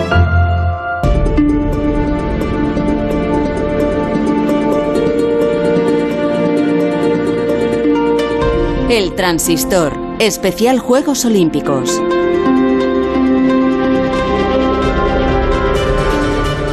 Bueno, pues seguimos en Onda Cero, esto es el Transistor y todos estamos ya muy pendientes y evidentemente con muchas ganas de ver ese partidazo, esa final olímpica de fútbol que vamos a vivir el sábado a partir de la una y media entre España y Brasil. Ya tenemos la medalla asegurada, pero ahora queremos saber si vamos a ganar el oro o si nos tenemos que conformar con la plata. Alberto Pereiro, ¿qué tal? Muy buenas. ¿Qué pasa, Rubi? ¿Cómo estás? Muy buenas. Lo primero, te tengo que decir perdón por eh, ayer porque uno, eh, quebró mi voz con el gol de Marco, eh, ya había quebrado yo un poquito antes durante el partido. Punto número dos, me quedé frito, pero frito que no sabes a qué nivel. Y tres, eh, lo que no hicimos ayer lo recuperamos hoy, que a la audiencia le va a encantar y se va a quedar de maravilla. Perdonado estás, no te preocupes, tranquilidad, que todos entendemos la tralla que, que os estáis pegando. Em, a ver, eh, aparte de que tenemos a un pedazo de protagonista esperándonos, ni más ni menos que al capitán del, del barco, eh, antes de nada, novedades de los nuestros y, y sobre todo novedades de Dani Ceballos. Eh, bueno, vamos a ver, este, teniendo en cuenta que estamos a eh, miércoles por la noche, miércoles por la noche, nos Sí. Jueves, viernes, sábado y un ratito, bueno, no, jueves, viernes y, y, y la mañana del sábado. Eh, hoy, por primera vez en todo el torneo, las sensaciones tras el entrenamiento de Dani Ceballos han sido buenas, tanto para él como para el cuerpo técnico. Punto número dos. Eh, si el míster tuviera que tomar una decisión, que ha sido siempre el más precavido del mundo con este tema y ha tenido que frenar a Dani más de una vez eh, para no agravar esa lesión y para hacerle entender que el mundo no se acababa en un cuarto de final o una semifinal eh, de los Juegos Olímpicos y que el primero que estaría encantado de ponerlo como titular es él, pero que no iba a arriesgar en absoluto ese tobillo y lo que podía ser una lesión más importante, también es verdad. Pero creo que estamos en el momento en el que sí que te puedo decir que Dani Ceballos tiene opciones de jugar el próximo sábado a la una. Y creo que si hay que tomar una decisión entre sacarle la segunda parte y ponerle de inicio, le pone de inicio. Yo con esto digo todo lo que sé. A partir de ahí le preguntas al que te está escuchando ahora. Seleccionador español, Luis de la Fuente, ¿qué tal? Buenos días, hombre. ¿Qué tal estáis? Muy buenos días, ¿cómo vais? Al- Me decía que las Alberto sensaciones- Sí, tiene sí. mejor información que yo. es tremendo. es tremendo.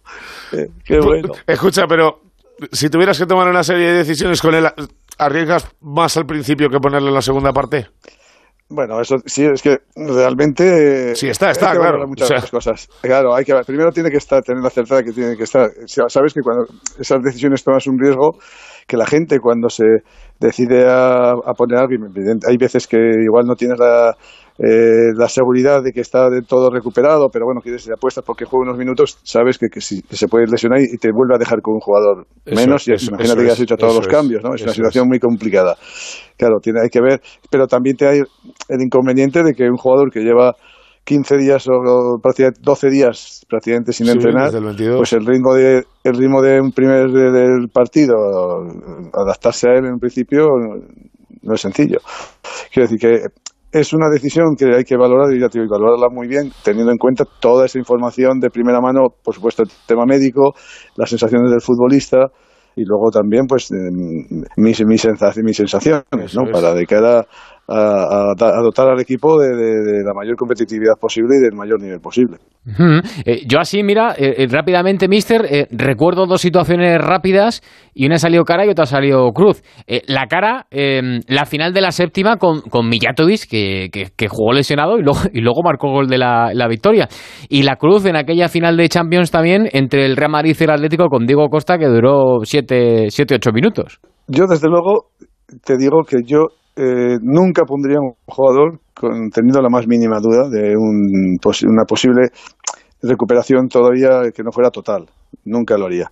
Por, por esos dos motivos. Primero, por la salud del futbolista, que para mí es prioritario, y luego, por supuesto, pues porque sé que si tienes alguna molestia no vas a poder rendir más en una final, ¿no? En una final donde tienes que seguir a todos que estén en perfectas condiciones.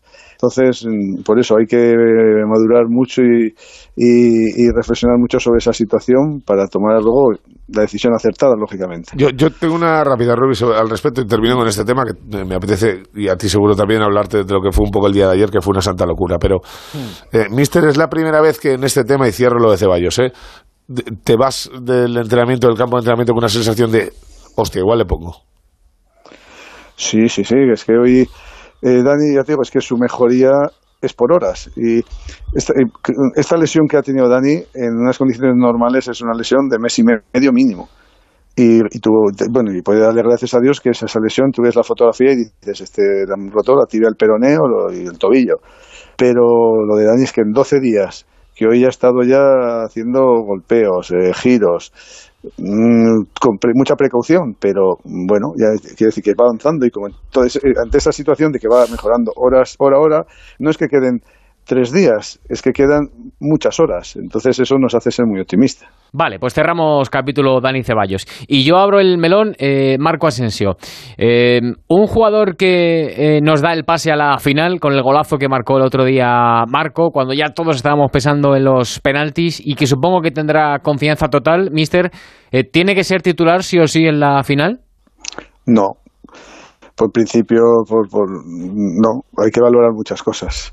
Yo lo que sí os comento, y lo comenté ayer al terminar la, ru- la rueda de prensa del partido, que es que eh, para mí eh, es conformarse poco con, con esto que hizo Marco ayer. Yo es que a Marco le pido mucho más. ¿Por qué? Pues porque sé que Marco tiene mucho más potencial futbolístico. Y el primero que tiene que, que, que, que darse cuenta de esa circunstancia es él. Y se da cuenta, ¿eh? Quiere decir, él es muy, es muy exigente consigo mismo. Entonces, yo no me conformo con que meta un gol, yo quiero que meta tres. Y yo no me conformo que meta un centro de gol, quiero que meta tres más. O sea, es decir, que Marco es que está capacitado para hacer grandes cosas. Por eso ha venido conmigo, por eso le he traído. Por eso he apostado por él. Cuando eh, en otro escenario, seguramente si no hubiera venido, ahora mismo nadie estaría hablando de él. Claro, y, y por eso le, eh, le exigimos más, mister, porque sabemos todo de la, de la calidad que, que tiene en sus pies. Pero claro, un gol como el del otro día, eh, para su confianza y para su nivel de juego, tiene que ser fundamental, ¿no? Sí, sí, sí. sí. Yo, mm, yo también desde el principio dije que mi apuesta por Marco, además del plano futbolístico, que para mí es, es uno de mis futbolistas más Sí, es, valorados. es- es uno de tus niños de Eh, siempre, eso es. Claro, eh, también era una apuesta psicológica, lo dije desde el principio. Yo entendía que era, eh, yo creía que Marco iba, iba a entender el mensaje de que era su oportunidad de reivindicarse en su club, en el fútbol español, eh, a todos los niveles.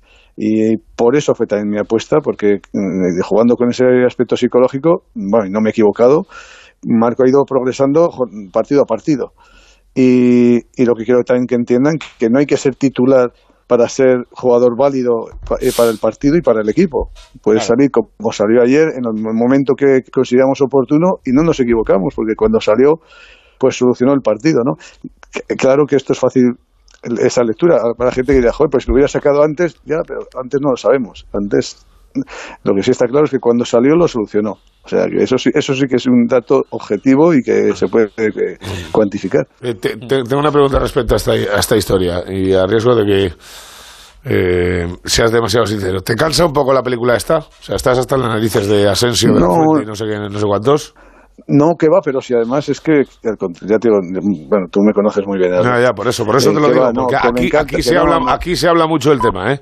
Ya te lo digo desde ya. ya. no, bueno, pues eh, me parece bien, que decir que yo con Marco tenemos una relación sensacional, de personal excepcional y, y, de entrenador a jugador pues fantástica o sea que es que es inmejorable. Y además es que tiene mm, si, si eh, siendo justo es que tiene que valorar que si ha venido convocado cuando no había venido anteriormente nunca y además cuando he tenido todas las posibilidades del mundo de convocar a otras, otro jugador, si ha apostado por él, está bien, el mensaje está bien claro, ¿no? O sea que vamos, no tengo que dar más explicaciones. No hay, es que además no hay, no hay caso ni debate ni nada. Marco es un, jugador importantísimo para nosotros, pero siempre digo lo mismo, al igual que los otros 21. Aquí yo no hago distingos, yo valoro a todos por igual. Mm, y, otra de las preocupaciones que tenemos es cómo vamos a llegar a, la final, em, porque venimos de jugar una prórroga y todos vemos un poco em, el nivel físico de los jugadores, que estamos bastante castigados por no decir otra cosa. Em, ¿Cómo vamos a llegar a, a esa final? Mira, este partido de Japón sufrimos mucho, yo creo que ha sido de los tres partidos, cuatro partidos que hemos jugado, que hemos ido creciendo. El partido de Japón hemos sufrido mucho, pero quizás también influye en muchos aspectos. Eh, influye además de, la carga que ya se va acumulando, pero que mm, hasta ahora nos había beneficiado esa carga para ir mejorando en prestaciones de muchos jugadores. Eh, fue en una temperatura altísima, una humedad, un grado de humedad insoportable, un rival que hizo que nos hizo también correr mucho y una tensión de una semifinal que eso mm, también eh, eh, agarrota y genera un estrés que, no es fácil de, gestionar. Todo eso metido en la cotera pues hizo que pareciera que el equipo estaba más cansado que en otros partidos pero mm, mira, eh, la moral que tenemos, eh, yo sé que los jugadores han ido creciendo físicamente, eh, hay un día más de descanso que se va a notar muchísimo y las ganas que tenemos de jugar este partido, vamos, el equipo va a salir como un auténtico cohete el próximo día, estoy convencido. Eh, mister, no le quiero ir quitando mucho más tiempo, pero em, se siente un poco atado de pies eh, y manos por los seis que, que han venido de la Eurocopa, por aquello de que están haciendo un esfuerzo extra, porque han renunciado a la pretemporada con, con sus equipos. Eh, se siente un poco, pues eso, eh, como preso de que hayan venido y que tengan que jugar sí o sí. No, no, no, no, no, no, de verdad que no. Yo lo que lo hago es porque creo que, que son unos jugadores que tienen, eh, incluso con los inconvenientes que puede haber, que puede haber, que puede tener alguno en un momento puntual. Que, que, alguno, que alguno lo tiene ya. Aunque sea un poquito, alguno está ya con, con la lengua fuera, eso sí es verdad. Bueno, pero que es, yo creo pero es una final, joder, eso es. exactamente, es una final y yo creo que además es que suman mucho más, suman muchísimo más de lo que, se puede decir que resta, que, no, que nunca restan. Entonces, es una apuesta, yo fui convencido de que podían dar un salto de calidad como lo están dando a este equipo. y en ese contexto estoy seguro que en una final es mm, la gente va a dar mm, bueno todo, lo que tiene y, algo más o sea no no hay ahí no tengo ninguna duda y, creo que hemos acertado plenamente porque verdaderamente nos han dado un salto cualitativo muy importante Ojalá ya y que así sea. Eh, mister, que le quedaba muy bien el bigote, ¿eh? que he visto ahí una foto antigua con la camiseta de la... Joder, la, foto, viste, ¿te acuerdas de la, de la morena, no? La que, la que dio tantas vueltas. Madre mía, madre mía. Pues sí, de ayer, además. No, bueno, pues oye, pues, es que, vamos a ver, que nosotros también, que yo también he tenido pelo, he sido joven. Que no, que, ha sido, que no ha sido siempre, que no ha sido siempre el, maestro tortuga de bola dragón. O sea, que, esa es la realidad. eso es, eso es. Así que estamos ahí, nada, sin problema. Lo digo porque como eh, Del Bosque te- tenía bigote y ganamos la Copa del Mundo y ahora, si Dios quiere, eh, pues, un, un hombre que tenía bigote, pues podemos ganar la medalla de oro, pues nada. por De- déjame, deja- déjame una más, eh, eh, Rubi, para que me diga si lo ha soñado o no ha soñado, porque yo sé que el supersticioso es, pero no tanto, pero creyente es a morir. Eh, mister, de- lo de la medalla al pecho, eh, esta última semana, ¿cuántas veces te has despertado pensando que estabas en el podio, no que te daba una medalla no sé quién, o tal y cual? Lo- no sé si lo he soñado, pero lo he pensado muchas veces y, y lo he visualizado y, y, vamos, estoy convencido de que estoy quiero es lo que quiero transmitir a, los jugadores y, y el convencimiento Lo de van que a vivir tenemos, una vez en la vida, eso es. hombre, y de que tenemos que jugar la final de nuestra vida este próximo sábado. Es la final de nuestra vida. Uno de los partidos más importantes que no que, que haya jugado, que seguro que es el más importante, pero que seguramente vayan Van- a jugar, van a jugar, y en- en- seguramente en su vida. Muchos de ellos en su vida y otros pues habrá que valorar si algún otro de competición tiene más importancia que esta. Pero para mí será el partido de mi vida y para, insisto, para la gran mayoría de los, de, de los jugadores, espero que para todos también. Mister, pues nada, que efectivamente es el partido de, mm, de vuestras vidas y también el partido de, de nuestras vidas, o uno de tantos, porque va a ser eh, un partidazo ese, esa final ante, ante Brasil. Muchísimas gracias por atendernos. Muchas gracias, un fuerte abrazo, cuidados. Pereiro, eh, cerramos con lo que tú me digas. Eh, pues te digo que el entrenamiento del resto del equipo eh, ha sido muy justito, muy justito, muy justito. Alguno ha hecho sesión de fisio para descargar. Ya viste cómo terminó Yarzábal ayer. Ya viste que es la primera vez que toma la decisión durante el partido de cambiar a Dani Olmo y a, y a Pedri antes de los 90 minutos. Que Mikel Menino también ha tenido que recuperar porque viene de lesión, viene de lesión y esto es a modo pretemporada. Y que he tenido la oportunidad, si quieres lo escuchamos, de hablar con Pedri durante la tarde. Y eh, bueno, pues mira, eh, lo escuchas literal porque es más fácil eh, pregunta y respuesta que, que te cuente yo un rollo. Mira. Quiero que me digas eh, que si a ti alguien eh, te hubiera dicho al principio de temporada que ibas a ser titular en el Barça, que ibas a ser titular en la selección llegando a semifinales en la Eurocopa, que ibas a ser titular en una selección olímpica jugando una final eh, para ganar un oro y que ibas a jugar 73 partidos, ¿qué le hubieras dicho a la persona que te hizo esa pregunta o que te hubiera contado esta historia? Pues la verdad es que le diría que, que está loco, que, que eso es imposible, que, que en una primera temporada pues tenga la suerte de jugar tantos partidos y sobre todo en un club tan grande como el Barça y, y en la selección de, de mi país, pues es un orgullo estar aquí y lo disfruto día a día, la verdad. Normal, normal que lo pensara, hombre, como para no. Eh, Pereiro, venga, sí, ahora sí, cerramos. Nada, que eso, que mañana tendremos uno de los protas chulos chulos, que ya has hablado tú con él alguna vez, pero que es santo y seña y bandera de esta selección, y que nos quedan 72 horas peladas, y que tengo unas ganas locas de que llegue el día y de que esta selección, sobre todo su seleccionador y 4 o 5, que los quiero como si fueran hijos míos, se puedan poner una medalla de oro al cuello. Hasta mañana, Pereiro. Un abrazo, chao. El Transistor, especial Juegos Olímpicos. Llevamos años apoyando a nuestros deportistas para conseguir el mayor logro de todos, conectar a las personas. Telefónica, mejor conectados. Algunos coleccionan sellos y otros son coleccionistas de vida. Cazadores que salen a por ella, que saben que hay que exprimirla antes de que se escape y cuando se escape, volver a perseguirla y no parar nunca. Si la vida es un viaje, que sea el mejor de tu vida. Del 14 de julio al 31 de agosto, un Audi Q3 puede ser tuyo por 295 euros al mes y entrada de 11.350 euros. Time to live, time to Audi. Consulta condiciones en audi.es. Yo soy del Getafe y eso es lo bonito. Haga frío, llueva, yo me ponía mi chubasquero y al Getafe mi bufanda. Algo que no, que no se puede. Una cosa como, una alegría y yo qué sé. Si tuviera que animar a alguien para que viniese al Getafe, le diría que es una familia. Y decirle que todo el mundo que ha venido un día se ha quedado. Abónate en nuestro 75 aniversario desde 100 euros toda la temporada. Liga y Copa. Getafe Club de Fútbol.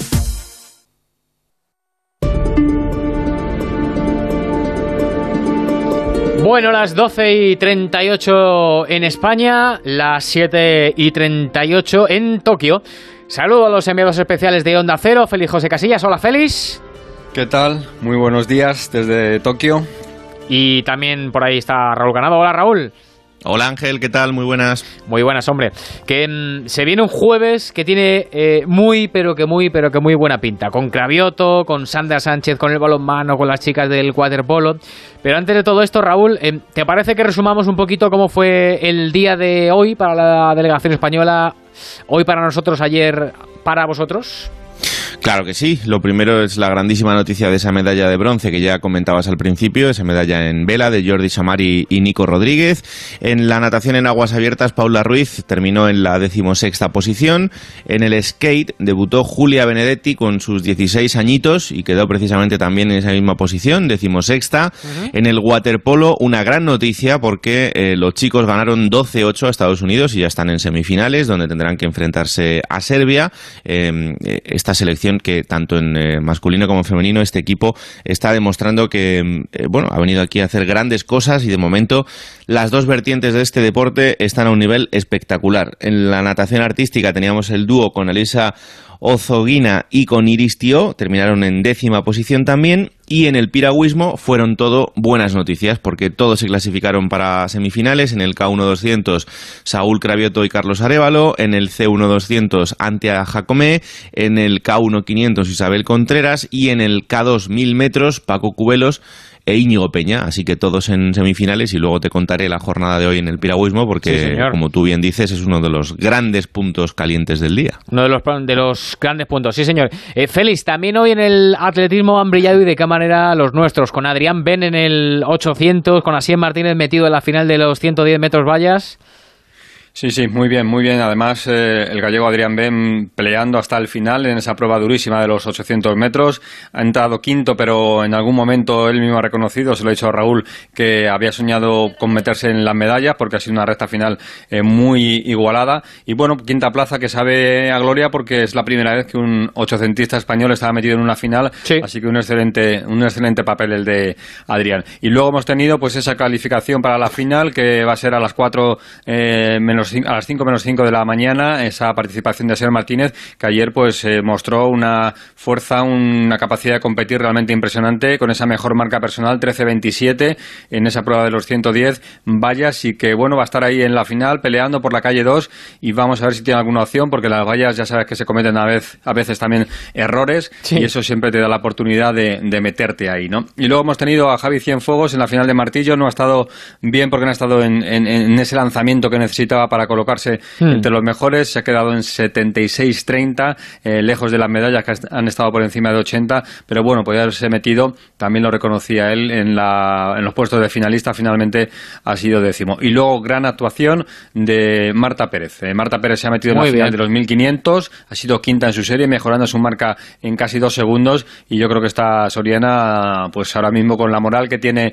y con esa cabeza que tiene tan bien eh, amueblada, también se puede meter en zona importante. No llegar a las medallas, que está muy complicado, porque ahí está Hassan, está Muir, están la grande favorita, la australiana Hall, pero bueno, va a estar ahí peleando con las mejores. Bueno, eh, y nos queda por terminar eh, de resumir el día la derrota de la selección ante de la selección femenina, digo, de baloncesto ante Francia con la despedida de Laia Palau. Albert ¿qué tal? Hola, ¿qué tal? Muy buenas, Ángel. Cruel, cruel derrota por tal y como ha ido el partido, ¿verdad? Sí, siempre lo son, evidentemente, cuando vas por el cruce por las medallas, pero efectivamente ese marcador ajustado pues eh, da la idea un poquito de lo que ha sido un duelo eh, que se retomaba después de eh, que Francia hubiera dado un par de pasitos atrás dentro del escaparate principal del baloncesto continental y, mundial, pero que sigue demostrando que es una selección de primer nivel, especialmente desde lo físico, que es donde basa todo su potencial. Fíjate que desde 2013, desde que Lucas Mondelo llegó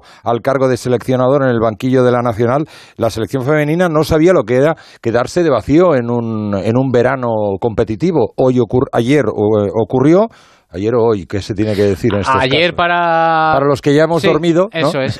Y, hoy para los que no. Correcto. Bueno, pues España perdía ayer con Francia, eh, porque, insisto, primero con Francia se puede perder, luego porque eh, se cometieron errores, es cierto, mm. eh, hubo errores de, precipitación, hubo errores muy puntuales. España fue a remolque la mayoría del, del partido y aún y así tuvo sus opciones en, en los momentos finales. Tristeza, no podía ser de otra manera, al final del encuentro, los focos colocados en la gran capitana y su futuro, aunque no lo desvelara.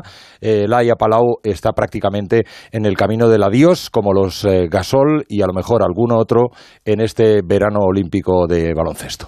Plata en los Juegos Olímpicos de Río, eh, tres bronces en mundiales, tres eh, europeos. Bueno, un palmarés tremendo el de, el de Laia Palau. Em, Albert, ¿sabemos algo más de, de Pau Gasol? No, bueno, sí, que ayer fue elegido para representar a los atletas en la próxima asamblea del CIO, sustituyen- sustituyendo a los que terminan eh, su mandato. Eh, de 6.000 y pico, tengo la cifra por aquí exacta, eh, eh, eligieron casi 1.800 a Pau, 6.825 personas participaban en la votación, 1.888 sufragios a favor de, de nuestro candidato, que va a trabajar representando a los deportistas junto al esgrimista japonés eh, Yuki Ota, la ciclista polaca eh, Martina Blozoskova y a la eh, mítica nadadora italiana Federica Pellegrini hasta los Juegos Olímpicos de Los Ángeles 2024. Si seguirá el año que viene en las pistas, supongo que preguntabas, pues todavía no lo ha desvelado Pau Gasol. Lo escuchamos Es un momento de muchísimas emociones, ¿no? Como te puedes imaginar, eh, aún digiriendo un poco todo, también echando un poquito la vista atrás, todo lo que se ha podido hacer con este gran equipo, con esta gran familia y apreciándolo, ¿no? También valorando todo lo que se ha hecho y ese recorrido. Y ya veremos si me retiro o no, eso ya lo deciré un poquito más adelante. De momento ahora tengo que, que ir digiriendo lo que voy viviendo, ¿no? Y lo que estoy viviendo. Bueno, pues eh, veremos. Eh, hoy tenemos las semifinales, hoy para ti y mañana para nosotros, semifinales masculinas, ¿no? Sí, sin ninguna duda, eh, con atención y el foco puesto, por supuesto, en el duelo entre australianos y norteamericanos. Partidaco, porque, ¿eh? eh, prácticamente de- por ahí podríamos decir que va a salir la, la medalla de oro, ¿no? Eh, en cualquier caso, y por acabar, em, ayer se fueron las chicas, antes se fueron los chicos. Desde 2017, eh, los dos equipos, perdón, sí, lo digo bien, desde 2017 los chicos no dejaban, los chicos y las chicas no dejaban eh, conjuntamente un verano en, en seco. Vienen nuevos tiempos, Ángel, y habrá que tener paciencia. Eh, la melancolía la tendremos todos, pero hay que reconstruir piezas. Quizá no tanto en el caso de las chicas, eh, Mm. donde hay un relevo generacional más expuesto en el, de cara al futuro inmediato, pero sí en el, en el eh, caso masculino. Y hay que tener paciencia y comprensión. Eh, no se construye un equipo ganador de hoy para mañana. Y me da la sensación de que tanto nuestra paciencia como nuestra eh, comprensión, eh, los chicos y las chicas del baloncesto español se lo han ganado a pulso. Firmo debajo. Hasta mañana. cuando quieras. Hasta dentro de un ratito, te escucho a partir de las 4 en el especial y durante todo el día en el asiento de Onda Cero. Em, tenemos una noche, como decía antes, muy eh, intensa por delante, y con muchas cosas que contar. Eh, Raúl, el piragüismo y en especial yo me centro en Cravioto porque, claro, es que si gana medalla hoy, eh, igualaría ni más ni menos que David Cal como el deportista español con más medallas olímpicas. Sí, eh, a ver, Saúl es Saúl y hay que confiar en él y evidentemente nadie tiene ninguna duda. Ahora, en esta prueba, quien creo que tiene una medalla colgada en el cuello es Carlos Arevalo. Eh, está muy bien, está en una situación increíble. En la clasificatoria de ayer ya rebajó el tiempo de Saúl en su serie. Es verdad que fueron dos series muy rápidas las dos, los dos entraron como segundos y sería histórico que Saúl se vuelva a colgar otra medalla y ojalá que, que pueda hacerlo, más allá de que pueda eh, superar a, a su ídolo, pues eh, por lo que eso significaría en, en un palmarés que es, que es increíble. Bueno, esa final, bueno, esa semifinal va a ser a las dos y media de la madrugada, hora española. Eh, como van a estar en la final, la final es a las 4.42 minutos. Vamos con estas horas que están teniendo aquí en Tokio, que le encantan a Félix, porque no, no, no son ni a las horas en punto, ni a menos 5, ni hay 5. 4.42. Luego, el C1-200 con Antia Jacomé, semifinal 2.44, la final a las 4 y 57. Eh, K1-500, Isabel Contreras, semifinal 2.58, final 5 y 22. Y por último, el K2000 metros, donde está la pareja formada por Paco Cubelos e Íñigo Peña, la semifinal a las 3 y 26, la final a las 5 y 55 minutos. Esas son las cuatro fechas importantes que tenemos en el piragüismo, que es con lo más importante que va a arrancar el, día de hoy, aunque la competición de por sí ya, ya ha empezado hoy. Y esperemos que con estas cuatro opciones pues eh, podamos contar bastantes medallas. Ojalá. Bueno, lo hemos escuchado al principio, pero yo creo que merece la pena que lo volvamos a a, escuchar. Eh, ¿Cómo se va a vivir eh, el K1 donde están Arevalo y Cravioto en la casa de los Cravioto en Asturias? Hola a todo el equipo y a todos los oyentes de Onda Cero. Soy Celia, la mujer de Saúl Cravioto, y esta noche lo vamos a vivir con muchísima emoción, con muchísima intensidad y muchísimos nervios. Y va a ser una noche muy especial. Voy a estar rodeada de un montón de amigos y vamos a disfrutar muchísimo. Y espero que vosotros también disfrutéis con la carrera que va a hacer Saúl esta noche. Seguro que sí, seguro que sí. Eh, Félix, hay que ir haciéndole contacto a Celia, ¿eh? ya has visto que es casi colaboradora nuestra. Comentarista habitual, ya. Eh, hay que preguntarle también por el fútbol, a ver si, si controla un poquito de, fútbol, ¿no? Seguro que sí, seguro que sí. Hay que será, polideportiva, será no, solo piragüismo. No, y si no, que nos ponga en forma a todos, porque... Ah, bueno, claro, también. Vamos. Claro, claro, claro. Como nutricionista no puede... tiene que ser falta nos hace a muchos. A nosotros nos hace falta, porque...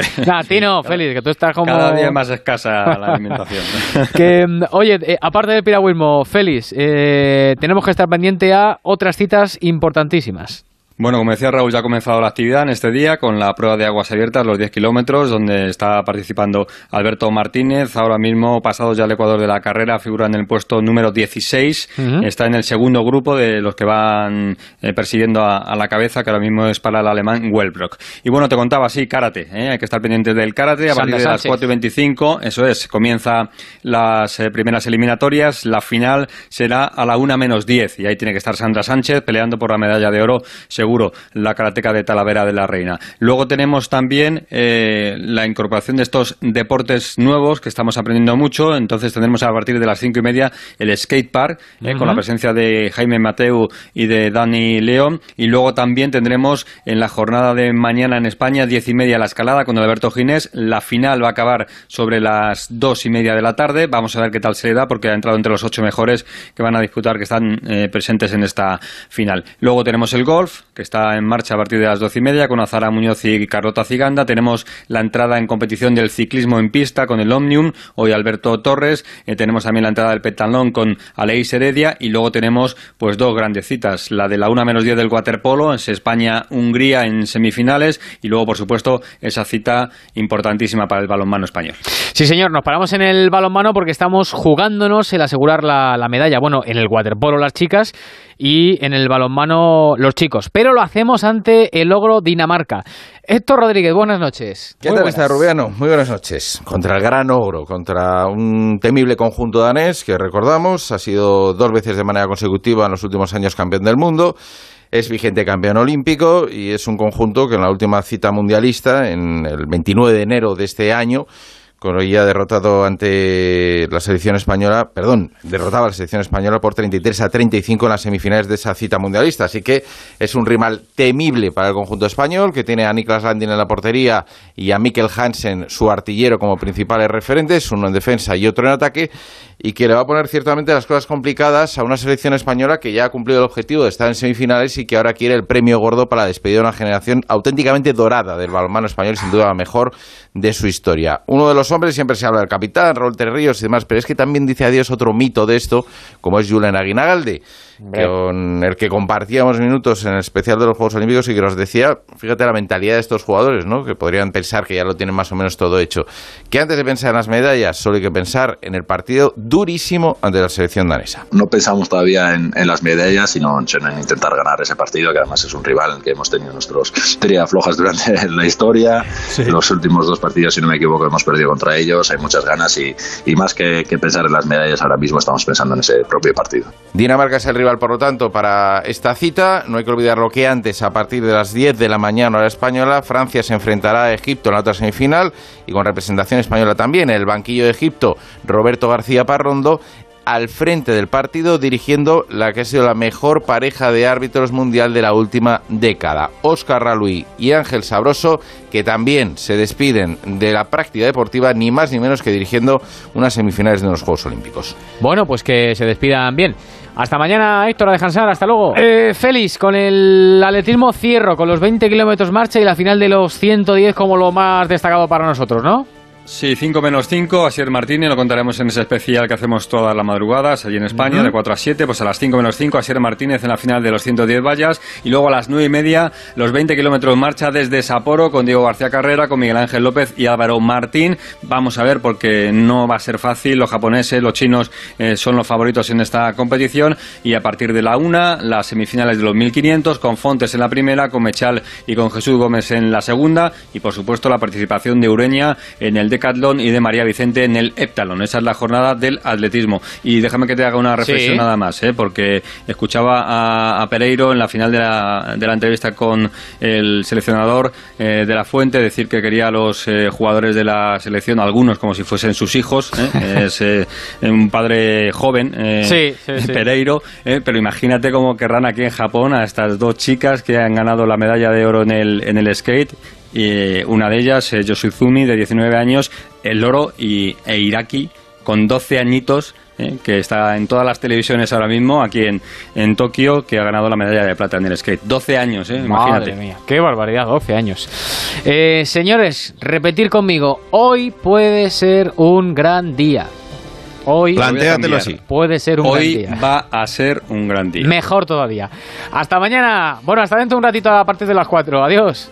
Adiós. Un abrazo. Albert, que estabas ahí con un dato que has dicho No, no, mal y no, que te- querías corregir. sí, Corrígelo es- porque es hay que de las las horas. cosas. Eh, te decía antes que los chicos y las chicas del básquet se ca- habían quedado sin, eh, sin eh, medallas, sin éxito durante, desde el 2017, el dato está mal, es desde hace 17 años. Además estábamos ahí, eran los Juegos Olímpicos de Atenas en 2004. Ha llovido. Ha llovido, ha llovido y todo eso no, nos lo han dado los chicos y las chicas del baloncesto. Hasta aquí la información olímpica, estamos terminando el transistor. El transistor, especial Juegos Olímpicos.